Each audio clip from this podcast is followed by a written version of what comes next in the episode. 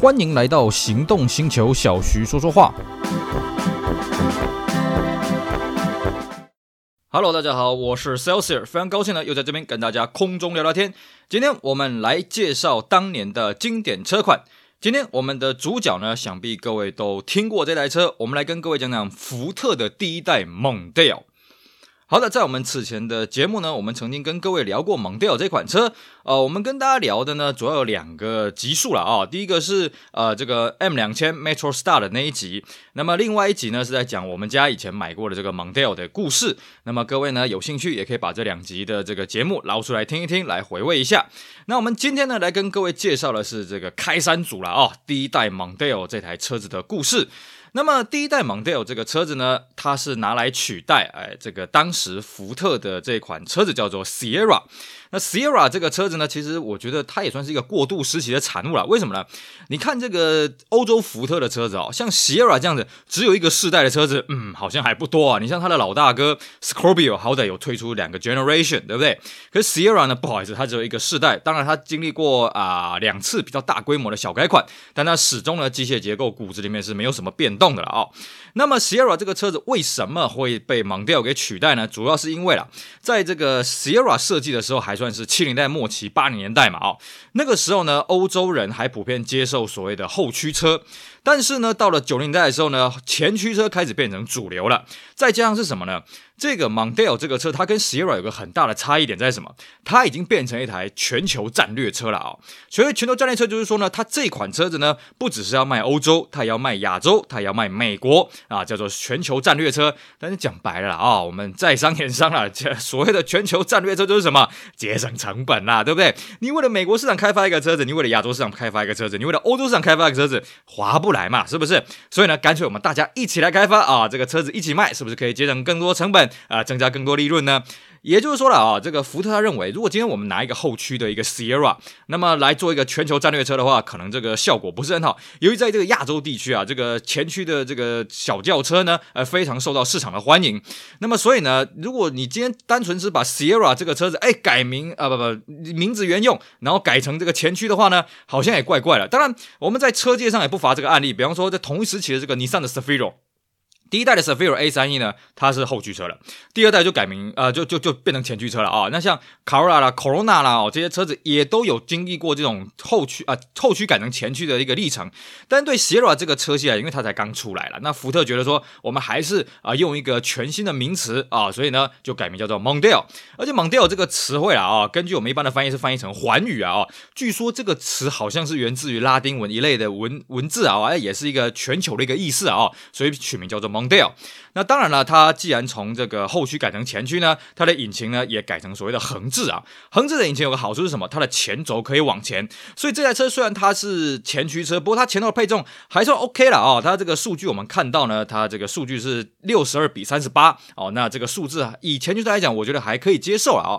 那在这个 Mondeo 在欧洲先上市的时候呢，它的引擎阵容主要有三款啊，有1.6的90匹、1.8的115匹，还有2.0的136匹。那这三款引擎呢，基本上都是全新开发所谓的 ZTEC，所谓的 Zeta 引擎，那也都是 16V 了啊，只是这个输出的数字呢，并不是算很大。那么它既然是个全球战略车，所以这个车也有卖到美国。那美国呢，叫做这个啊、福特的 Counter 或者叫这个 Mercury 的 Mystique。那这个美规的版本呢，基本上就是2.0跟二点五了啊，那比较好玩的是，美规的二点零呢，它这颗引擎据说是在墨西哥做的，那二点五的引擎也是在墨西哥做的，而且二点五这个引擎后来还回销到这个欧洲还还有亚洲市场，所以第一代的 Mondeo 呢，在这个推出了隔年，就一九九四年呢，也追加了二点五 V 六的这个版本了啊。那么它的变速箱方面呢，它的变速箱就是所谓的五速手排，还有在台湾的这个听众一定都听过了 CD 四一啊啊，这个自排的变速箱。那 CD 四一在当时呢已经有这个 Sport 模式啊，据说按下去呢。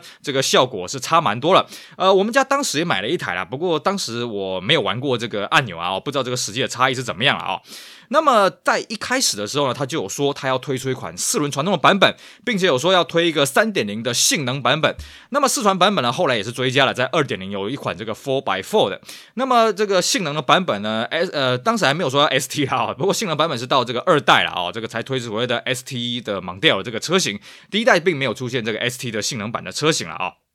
那么这个车子呢，基本上它是一台前驱车。不过呢，它也巧妙利用前驱车的这个机械结构呢，其实 Mondeo 这款车它比 Sierra 还要再短一点点啊，短了五公分了啊。四门的车长呢是四四八一啊，五门的就长很多了啊，五门是四六三一这个 mm 了啊。那为什么要说在这四米五以内？因为他发现他的同车对手大部分也是在这个级距了啊。当然我们现在觉得说，哎呦，四米五的车那不就像 Corolla 这种小车而已嘛？可在当时哦，四米五的车已经算是中大型轿车了，这个时代在演进了。那么 Mondeo 呢，除了它把这个 Sierra 的后驱改成前驱，用用上了全新世代的引擎之外呢，它还有一个很重要的诉求是什么？就是它安全啊、哦！它是欧洲第一台标配这个单安全气囊的车款，并且呢，在九五年式开始，它就标配了双安啊、不过呢，它的这个气囊很好玩哦，这个气囊是所谓的欧洲规格。各位觉得说，哎，气囊还有分欧规、美规吗？我们一般只听过说保险杆分所谓的欧规、美规嘛，嗯，气囊怎么还有分这个呢？所谓的欧规气囊是说呢，它的这个容量只有三十公升了哦。那一般像美国，它的政府是规定你气囊至少要六五十公升啊。那我们讲这个数字，大家可能没什么概念了啊。基本上，欧洲的气囊呢，就是把你的大大概只能包住你的脸，还有你的脖子这部分而已啊。那美规呢，是可以把你整个身体都罩起来了，所以呢，这个就有人在讲了，那这个为什么要配这种欧洲气囊？你这个车子不是世界是要卖美国吗？你干脆就用这种美规的气囊啊！但是我也不太清楚啦，反正它标榜的就是说它这个气囊面积比较小，所以一定要搭配这个安全带辅助才算是安全啊、哦！那除此之外，它还有所谓的防潜盾座椅，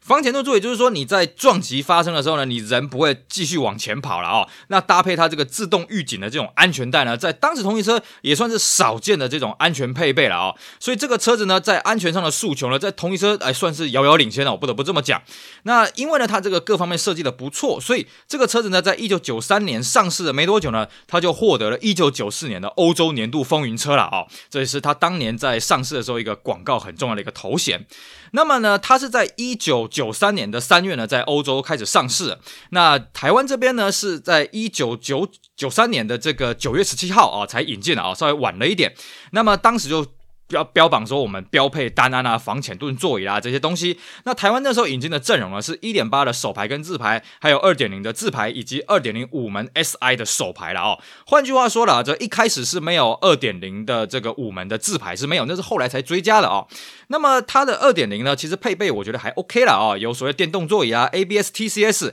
啊、电热后视镜啊、四向调整方向盘，有 CD，有这个带空气滤清的空调。但是呢，它还可以选配，就是选配一个手摇天窗。了啊，不过比较好玩的是什么？这个一开始的二点零呢，它没有后座电动窗了啊，这个算是蛮有趣的一个设计啊。那么这个它的 TCS 也可以跟大家稍微说一下啊，它的 TCS 呢基本上是整合的 ABS 还有这个引擎的点火系统啊，所以它号称它在时速五十公里以下呢，它的这个抑制的系统是跟 ABS 合作的，五十公里以上呢，它是直接跟引擎那边。油门阀做一个联动啊，让你这个速度给减低。而且呢，这颗二点零的引擎呢，它还有机油冷却器啊，还有铝合金油底壳哦，在当时同级车来讲也算是非常的少见。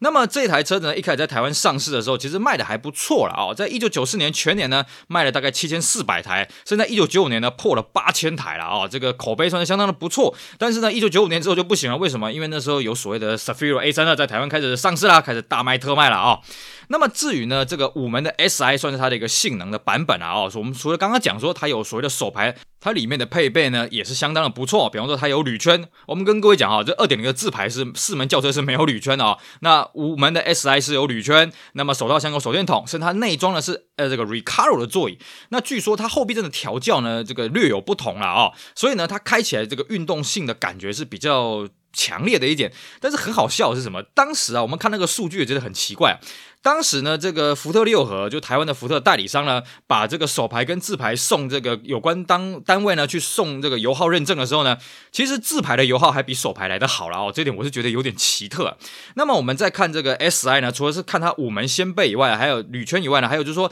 它的后视镜跟车身同色了啊，因为一开始的这个四门轿车的自牌呢，它的后视镜也是这个没有烤漆的这种状况了哦。那不管是四门还是五门呢，在这代 Mondeo 呢，有一个很特别的设计，什么？就它的钥匙，它的钥匙呢是所谓的圆柱形状，哦，这个真的是，嗯啊，我很难去形容啦。基本上这个钥匙，他说这个有晶片防盗啊，什么最新的科技，但是呢，啊，新车的时候你可能觉得很很厉害、很威武了哦。但是呢，一旦你要自己去复制钥匙啊，不像我们同一时期的，你去外面钥匙店打一打就好。这种圆柱形钥匙，基本上钥匙店是不会打的哦，因为它要雕刻个老半天，而且很容易失败。所以呢，像我后来我有去开过这个第一代的 Focus，它也是圆柱形的钥匙，哦，这个是。超级超级麻烦啊！我觉得创意有余啦，但是实用不足了啊、那么在这个上市了一段时间之后呢，哎，大家都反反映说，哎呀，我们也希望有五门的二点零的自排啊，所以隔年在一九九四年的台湾这边也追加了五门的二点零自排了啊、哦。那等于说呢，只剩下二点零的四门才只有自排，其他的一点八四门还有五五门的二点零呢，都有手排跟自排可以选择。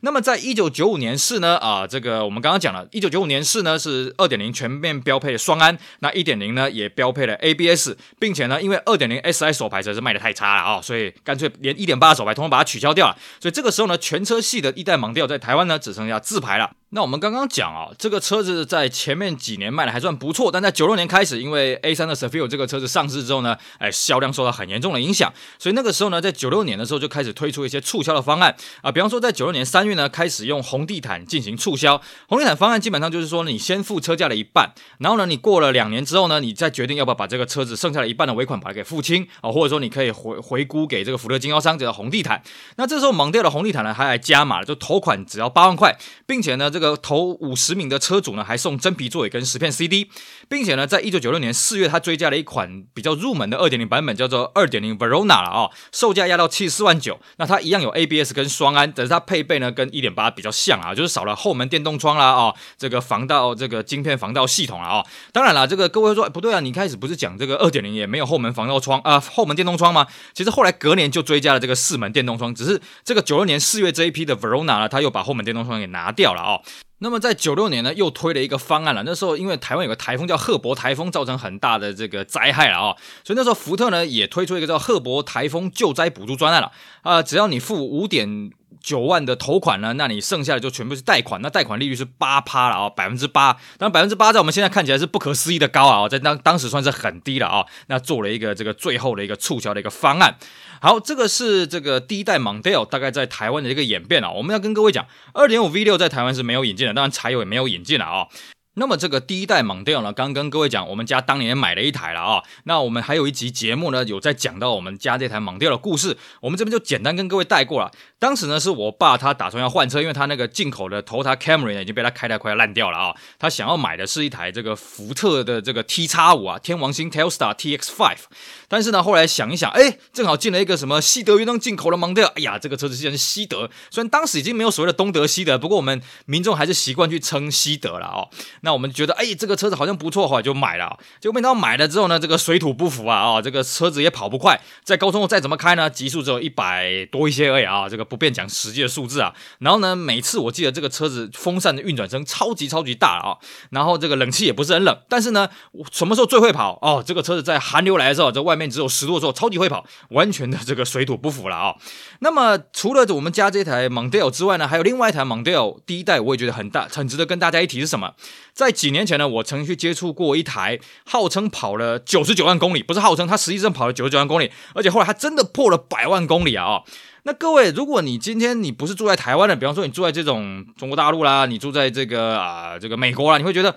啊这个没没什么啊，对不对啊？这种破百万的车子一大堆，可是，在台湾这种小地方，你说车子要开破百万，哎，真的是不容易啊！我们一般在保养厂看到的车子，如果正常死亡，大概也都是三四十万公里而已啊。你要遇到那种五六十万，已经真的是不不简单了啊！那这个在这台 Mondeo 之前，其实也不是说没有传出过破百万公里的车子啊。比方说，我们最早看到是有一台啊这个台湾生产的三阳喜美。就 Civic 第三代啊、这个车子呢，它已经跑到翻表了啊，那有上过这个杂志的报道。那另外呢，还有一台这个 Vol Volvo 九四零啊，也是曾经被这个 Volvo 代理商给表扬了，因为它开的这个也是一百万公里。那么这个还有前一阵子还有一台这个保时啊 p u g e o 的二零六也是破了百万公里啊。那这些事情呢，在台湾都算是很少见啊。那么这台 Mondeo 呢，呃，前面讲的这几台呢，其实我都没有实际接触过，但这台 Mondeo 呢，我有实际接触过了啊。我觉得它这个真的是蛮厉害的。那么车主跟我讲啊，当初他在买车的时候呢，是业代跟他说，哎呀，你要买这个 Mondeo 就要买我们这个西德原装进口啦，对不对？然后呢，我们这个 SI 的配备又很好，手排变速箱呢又比较不会坏啊。然后这样子好说歹说呢，哎，这个车子他就这样把它买下来了。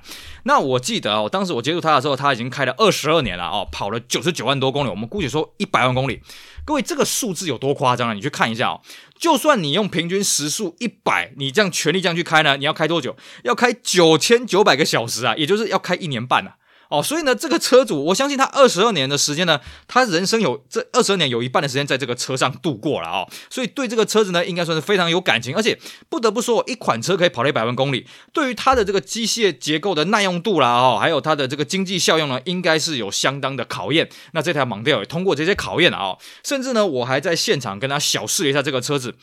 不得不说了啊，当然它的引擎动力啊，这个什么底盘状况不是跟新车一样啊，但是开起来感觉还有大概七八成的这个力道。跟跟我之前印象是大概开得起来像是一台四五十万公里的车，表示这台车子呢真的是顾得呵护有加啦。那后来呢，这台车子也上了一些电视，尤其它破百万那个瞬间，还有那个影片啊，哦，看得真是蛮令人感动的。因为一台车子你可以开破百万公里，真的是不简单，而且也再次印证了，哎，这个车子的品质真的是不错了啊。只是呢，当时这个这个车主就跟我讲，哎呀，我们家自从买了这一台这个 Mondeo 之后呢，我们家除了福特以外车，我们再也不考虑了。然后我就跟他讲，嗯，我们家自从也买了一台一代蒙迪欧之后呢，我们家就不怎么考虑福特的车子了啊。当然，这个是这个个人的喜好了啊。这个车子好不好呢？其实最重要还是在于这个车合不合你用。比方说，我们家呢也不会觉得说啊，这福特就是烂车，就是一些乱七八糟的事情。我们只能说福特的车子不符合我们家使用。但是呢，我看到他这台百万公里的蒙迪欧，我也觉得，哦哟，福特的车子还是可以找得到这个适合的人呐啊。所以呢，这个青菜萝卜各有所好，